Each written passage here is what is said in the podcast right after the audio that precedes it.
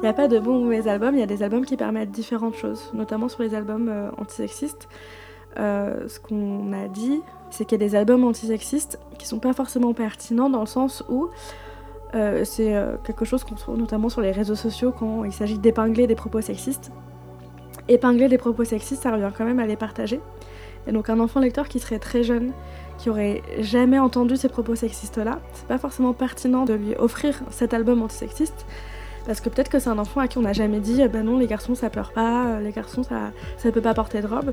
Un enfant qui aura jamais eu ces injonctions-là, ce serait pas forcément pertinent de lui offrir un album qui les remet en cause.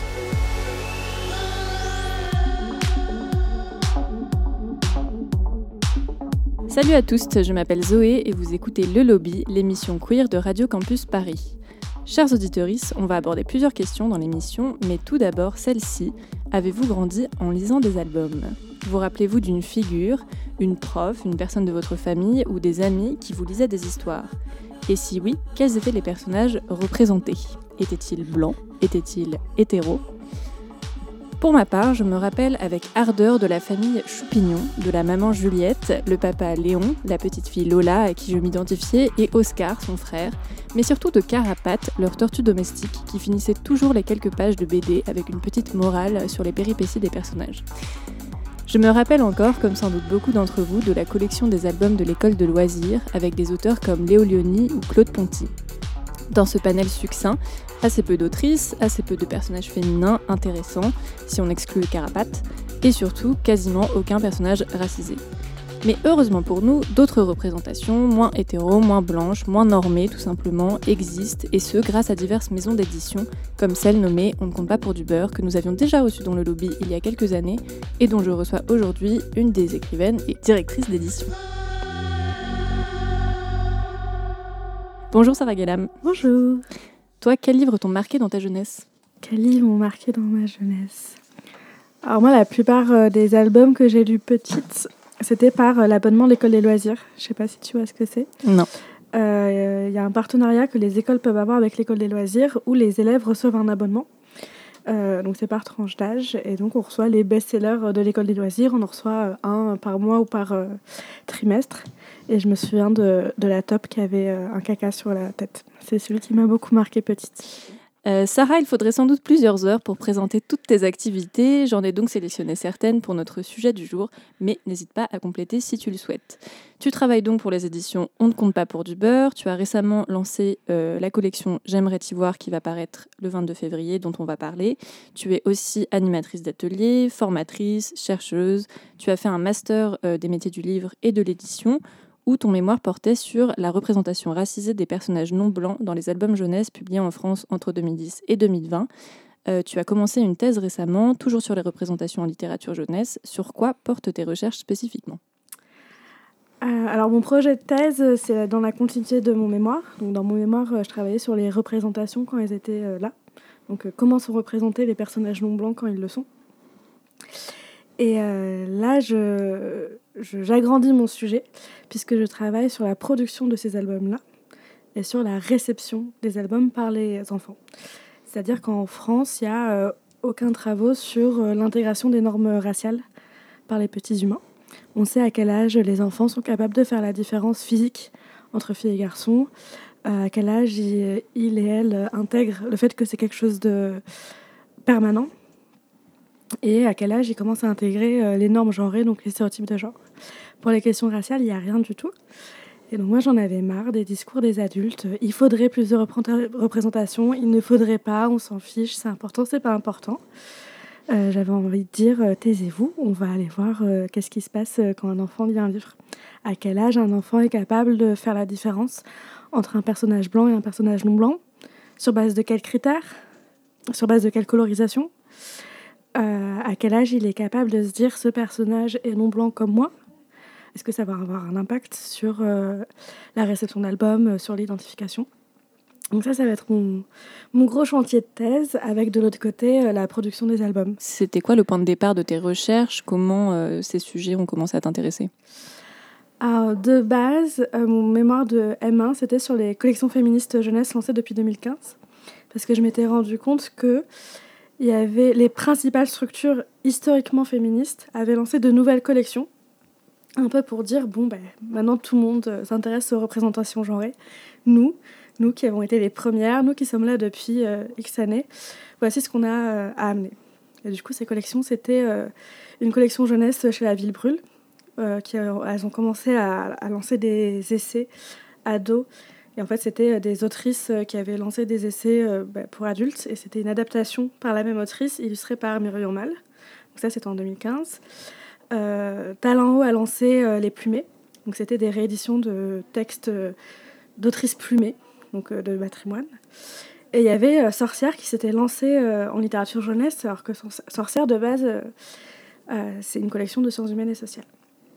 Et en fait, très vite, je suis arrivée à euh, ce qui a été possible chez Sorcière, donc la publication de l'album de Laurent Safou comme un million de papillons noirs, euh, a été impossible dans le reste du secteur. C'est-à-dire que cet album-là, pour la petite histoire, il a été refusé par l'ensemble des, structures éditoriales euh, jeunesse, dont La Ville Brûle, dont Talent mais dont tout le reste.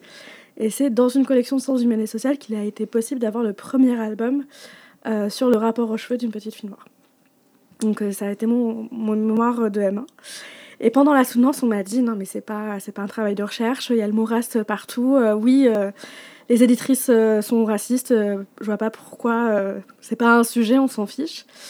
Et c'était un membre du jury qui m'a montré l'article que je ne connaissais pas sur la représentation des personnages noirs dans les albums jeunesse, qui était le seul travail de recherche en gros, on m'a dit, bah, sur, les, sur les structures féministes, il y a tellement de travaux, euh, c'est pas, euh, c'est pas utile. En plus, ce que vous avez fait, c'est un pamphlet, euh, c'est pas du tout un travail de recherche. Travaillez plutôt sur les représentations de personnages non blancs dans les albums jeunesse. Là, c'est nécessaire. Là, il y a un sujet. Là, il y a quelque chose. Donc, au départ, j'étais un peu vénère parce que moi, je, je voulais travailler sur qu'est-ce que les féministes avaient produit et je voulais parler du racisme du milieu féministe. Donc euh, j'y étais un peu à reculons, mais on m'a un peu obligée à changer de sujet, donc je l'ai fait. Et après, euh, il était tellement nécessaire pour moi en tant que professionnelle, mais pour l'ensemble du secteur, que j'ai dit bah, on va aller jusqu'au bout. Et je me suis rendu compte qu'il y avait des travaux qui manquaient, donc j'ai dit bah, on va aller jusqu'à la thèse, on va mener ces travaux-là euh, pour qu'on puisse avoir ces informations-là. Toi, tu travailles pour les éditions On ne compte pas pour du beurre qui ont été créées en 2020. On a notamment beaucoup vu sur euh, les tables des librairies ou des bibliothèques quelques titres comme L'amoureuse de Simone de Elsa Kedadouche et Amélie Anne Calmo qui met en scène deux petites filles racisées qui sont amoureuses, ou encore Papita de Chloé Vivares et Lucie de Sertine, qui raconte l'histoire d'une grand-mère trans, Papita, et de sa petite fille Baya. Là encore, ce sont des personnages non blancs. Euh, quel est le projet de ces éditions? Alors pour la petite histoire, on compare pour du beurre, euh, c'est deux mamans euh, qui en avaient marre parce qu'il n'y avait aucun album où leur famille était représentée. C'est qu'il y a quelques albums sur euh, l'homoparentalité où on explique qu'il il y a deux mamans et personne ne va mourir, il y a deux mamans et, c'est des, parents normaux, premier, c'est des parents. Mais il n'y avait pas d'album avant de comparer pour du beurre où il y avait une famille homoparentale représentée sans que ce soit le sujet. Donc elles ont euh, d'abord écrit deux albums illustrés qu'elles ont envoyés à des maisons d'édition et là encore refusés par tout le monde.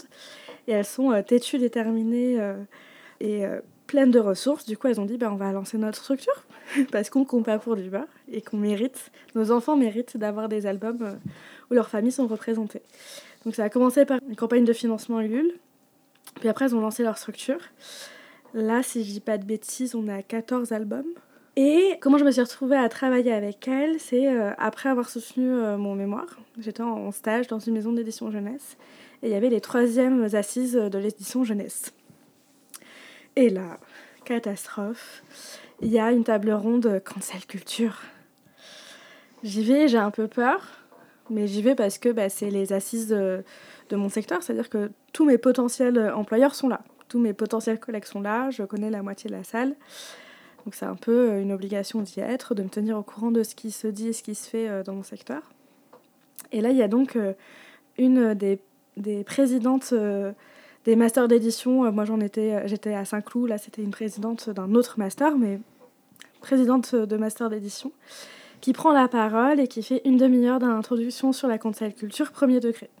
De dire que quand c'est culture, euh, on n'arrive pas à le traduire parce que vraiment, ça, ça ne rentre pas dans notre configuration française. et elle fait une bipartition. Il y aurait d'un côté les personnes pragmatiques, apaisées, qui parlent de faits, et de l'autre des personnes sensibles, qui partent d'émotions, et ça fonctionne pas. Et donc j'ai envie de, de, tout brûler, mais je fais des exercices de respiration et, et je maltraite le bras euh, de ma collègue qui a été euh, un soutien euh, nécessaire. Et puis après, il y a la table ronde où il y a Laurent Safou, un bibliothécaire côté Bretagne et une éditrice. Et du coup, là, on parle de, de représentation. Et du coup, Laurent Safou commence à dire que il y a un manque de diversité des voix euh, dans le secteur éditorial jeunesse et on n'arrête pas de, le prendre, de, prendre le micro et de le foutre dans sa tronche pour dire oui mais Tintin du coup est-ce que vous voulez brûler Tintin? Non mais d'accord mais est-ce que ok très bien mais est-ce que vous voulez brûler Tintin? Je non mais les gars c'est pas de quoi c'est pas, pas la question. c'est pas la question. Euh, donc vraiment je vois Laura euh, qui a envie de mourir sur scène et, et je dis je peux pas laisser ça je peux pas laisser ça, surtout que cette euh, prise de parole euh, donc de cette directrice euh, qui est professeure des universités en plus, donc elle vient en tant que professeure des universités, mais elle parle juste de son opinion personnelle qui n'a pas grand intérêt. Et il y a toute la salle qui applaudit. C'est une chose qu'elle soit invitée aux assises organisées par le syndicat national des éditeurs. C'est une chose qu'elle se permette de dire ça sur, sur scène, mais il y a toute la salle qui applaudit. Je viens de faire 5 ans d'études, 3 ans de, de stage, alternance, etc. Et l'ensemble des personnes avec qui je peux travailler applaudit ça. Et puis. Euh, et là, tu as peur. Ah, là, je suis vénère. Là, je suis énervée. Et puis, j'ai de l'empathie pour Laura sur, sur scène. Je me dis, c'est pas possible qu'elle vive ça. Donc, je prends mon micro. Euh, enfin, je pose une question, je prends le micro. C'est toujours en ligne si quelqu'un est curieux de, de, me voir péter un câble euh, dans une salle très blanche. Et j'ai dit, bah, vous voyez, c'est curieux parce que moi, j'ai donc, euh, mené mon mémoire euh, sur euh, la représentation des personnages non blancs dans les albums jeunesse. C'est des statistiques. On ne fait pas plus concret, factuel que ça. Et les seules réponses émotionnelles que j'ai eues, et j'en ai eu, c'est des éditrices qui se sentaient insultées personnellement par mes résultats. Et après, je sais plus ce que j'ai dit, je me souviens avoir mentionné le fait que la seule personne noire qui avait été invitée sur toute la journée, ça avait été pour parler de ça et que c'était la seule invitée de toute la journée. Et là, il y a plein de gens qui nous tombent dessus, je... mais de façon euh, positive pour euh, nous euh, consoler, nous encourager, filer des contacts. Et du coup, c'est comme ça que j'ai commencé à travailler avec deux structures éditoriales, Shed Publishing et On combat pour du beurre. donc d'abord, j'ai commencé à être lectrice sur leur projet. C'est-à-dire, bah, il y a un projet en cours et on me l'envoie et on me demande mon opinion. Donc euh, je dis euh, ça c'est bien, ça c'est pas bien. Euh, si tu publies ça, je quitte le territoire. Ça arrive une fois. mais, mais tu vois, donc j'ai commencé à travailler avec elles, elles ont lu mon mémoire et c'est un peu ce que je dis dans, dans mon livre à moi, c'est qu'il y a plein de représentations qui n'existaient pas et qui ont commencé à exister grâce à ces structures-là, avec lesquelles je travaille, mais qui ont surtout lu l'ensemble des travaux sur les représentations en littérature jeunesse dans mon mémoire.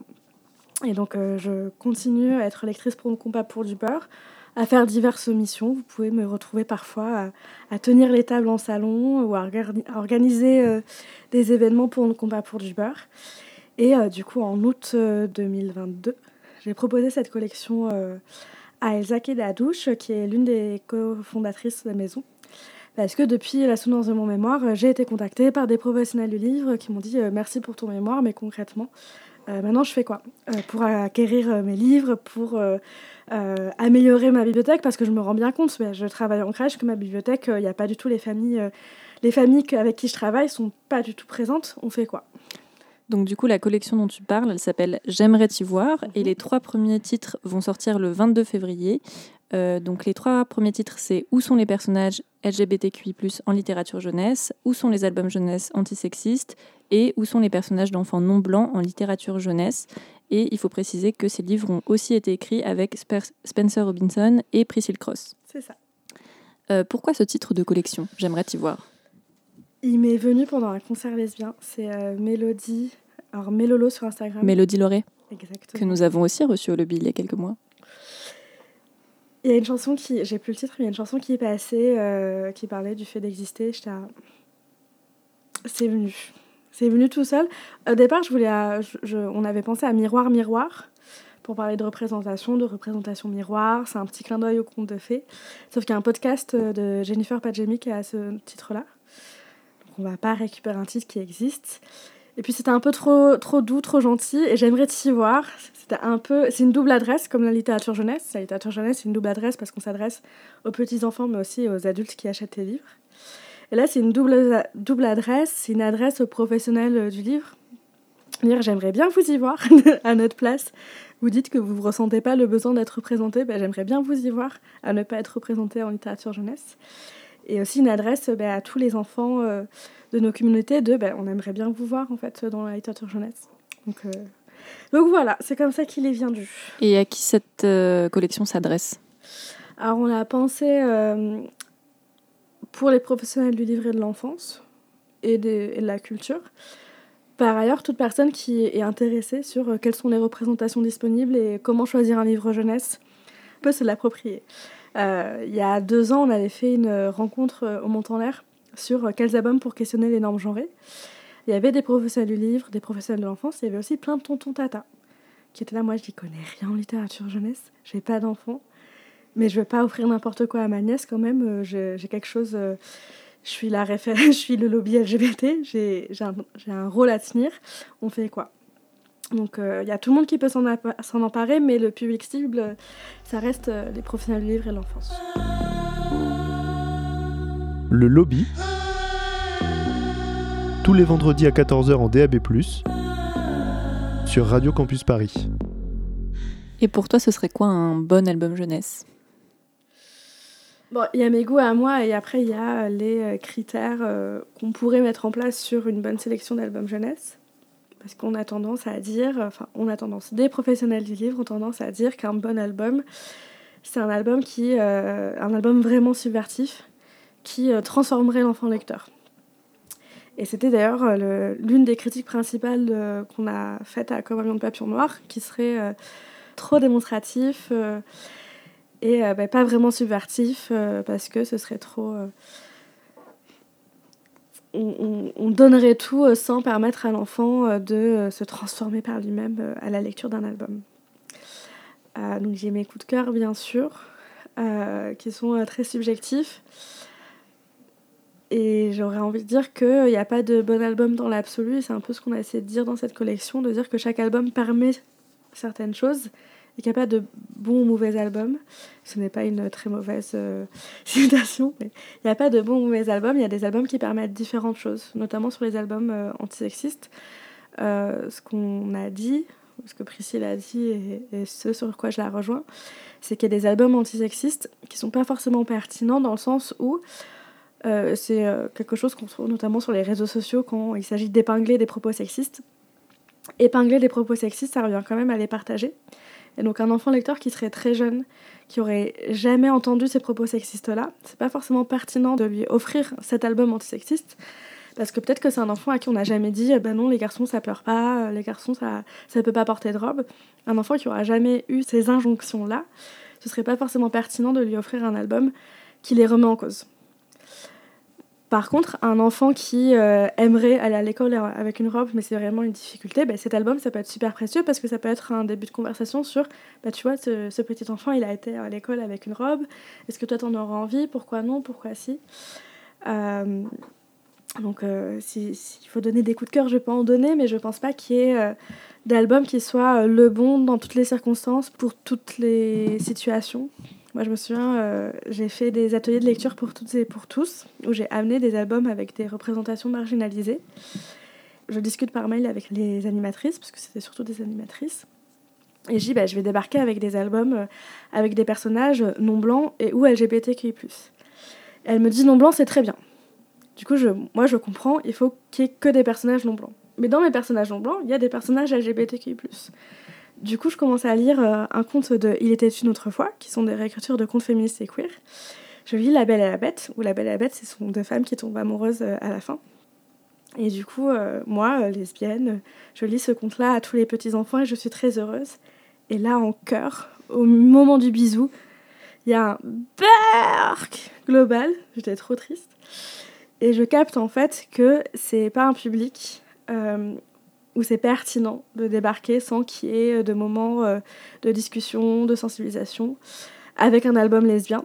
Alors que bah, on me demande c'est quoi mon, recueil de contes préféré, ce sera celui-là. Mais ça va pas forcément être le bon pour euh, tous les enfants et toutes les situations. Là, il aurait fallu que ce soit pas un moment lecture, mais un moment où c'est le sujet de discussion et où il y ait vraiment euh, bah, une sensibilisation, une discussion, un espace d'échange. Là, j'ai juste eu plein d'enfants qui disent Burke et qui vont après répéter à leurs parents On nous a montré des lesbiennes. Je sais que dans ta newsletter, euh, tu avais parlé de Priscille Cross qui dit que euh, même si l'objectif c'est de remettre en question une norme, la présenter pour la remettre en question, c'est participer à la réinstaurer. Oui. Et, euh, et, du coup, je me disais que en fait, est-ce qu'il faut tout simplement représenter diverses familles avec diverses caractéristiques pour infiltrer la norme établie? Et est-ce que ça fonctionne si on n'interroge pas cette norme? Bah, si on présente des, des, personnages comme tu viens de le citer dans cet exemple, en espérant que euh, tout le monde comprenne bah, dans les typologies, euh, dans la, typologie présentée par Prissy Crolls, on va répéter.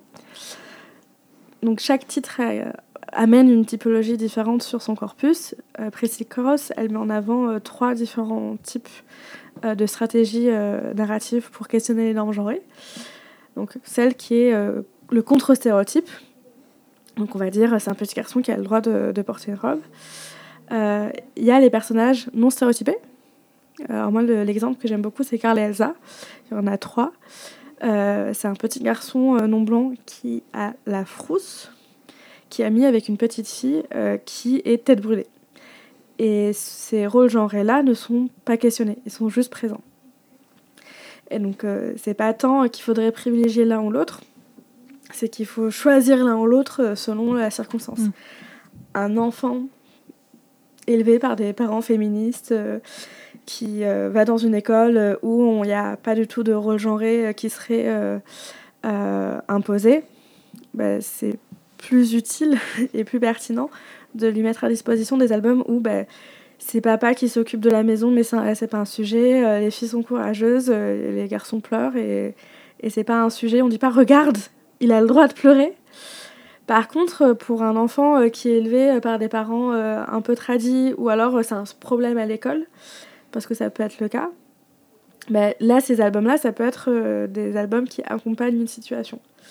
La troisième stratégie, qui est très rare, et c'est aussi ce qu'on a voulu mettre en avant dans ce guide, c'est les personnages qui mettent réellement en péril le système.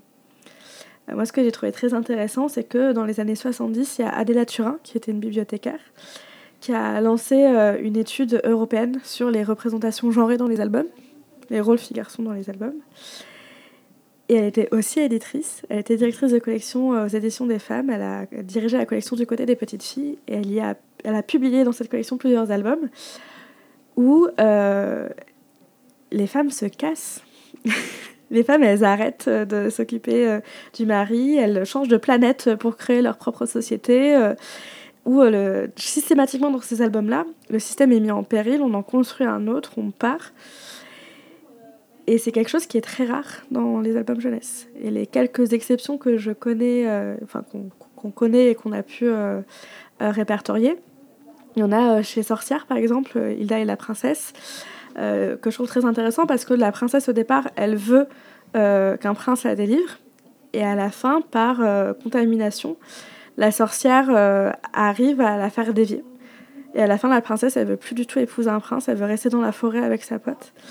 Mais c'était pas la situation de départ. Et du coup, la sorcière, elle a mis en péril le système parce qu'elle a sorti de l'hétéropatriarcat la, la princesse. pour finir, Sarah, tu vas nous lire un extrait d'un album de contes écrit par Anne-Fleur Multon, sorti en 2022 aux éditions On ne compte pas pour du beurre. Ça s'appelle Il était une autre fois. Du coup, Il était une autre fois, c'est une réécriture de contes euh, féministes et queer. Je vais vous lire un morceau de La Belle et la Bête à la fin. Du coup, euh, dans La Belle et la Bête, euh, la Belle, elle veut éviter d'avoir à se marier. Elle, elle, elle entend qui, qui tuera la bête aura une situation. Donc elle dit, je vais tuer la bête pour avoir mon autonomie. Donc elle y va. Mais là, elle est surprise.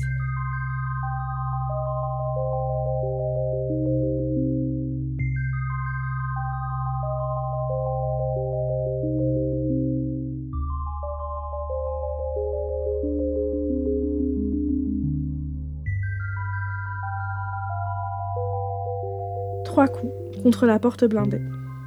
Et la porte, comme par magie, s'ouvrit, juste un instant. Le temps de faire passer Belle, aussi vive qu'un rêve, puis elle se referma. Là-dedans, il faisait plus noir que dans une tanière. Il n'y avait pas un bruit. Belle sentit sous elle ses jambes trembler d'effroi. Et si, pensait-elle avec horreur, et si elle s'était jetée dans la gueule du loup Dans la gueule acérée de la bête. Elle repensa un bref instant aux dents longues comme des sabres, aux rumeurs sur les jeunes filles qu'on disait dévorées. Soudain, une douce lumière rose éclaire la caverne. À l'angle d'une porte, un mouvement furtif fit frissonner Belle. Elle avait aperçu un morceau de fourrure. Merci, dit une voix profonde, d'avoir toqué. Ces imbéciles n'ont jamais compris qu'il fallait demander pour entrer chez quelqu'un. Ils n'ont jamais compris non plus qu'on pouvait refuser. Belle frissonna de nouveau. Mais cette fois pas de peur.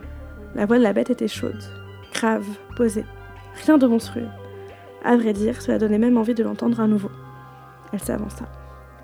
Merci à vous de m'avoir ouvert la porte de votre château. Je ne peux pas vous le cacher, je viens vous tuer. La bête se mit à rire et fit elle aussi un pas, sortit un peu de l'ombre et braqua ses yeux dans ceux de la belle. C'est une quête qui n'est pas dépourvue de risques. Vous êtes courageuse. Le regard de la bête figea Belle. C'était qu'elle ne s'attendait pas à des yeux si vifs, d'un brin si doux. Elle y vit passer un éclair amusé. Belle, que l'on n'avait jamais regardée ainsi, se sentit contonneuse. Puis la bête reprit. Mais je vous en prie, acceptez d'abord une visite de mon château avant de m'ossir.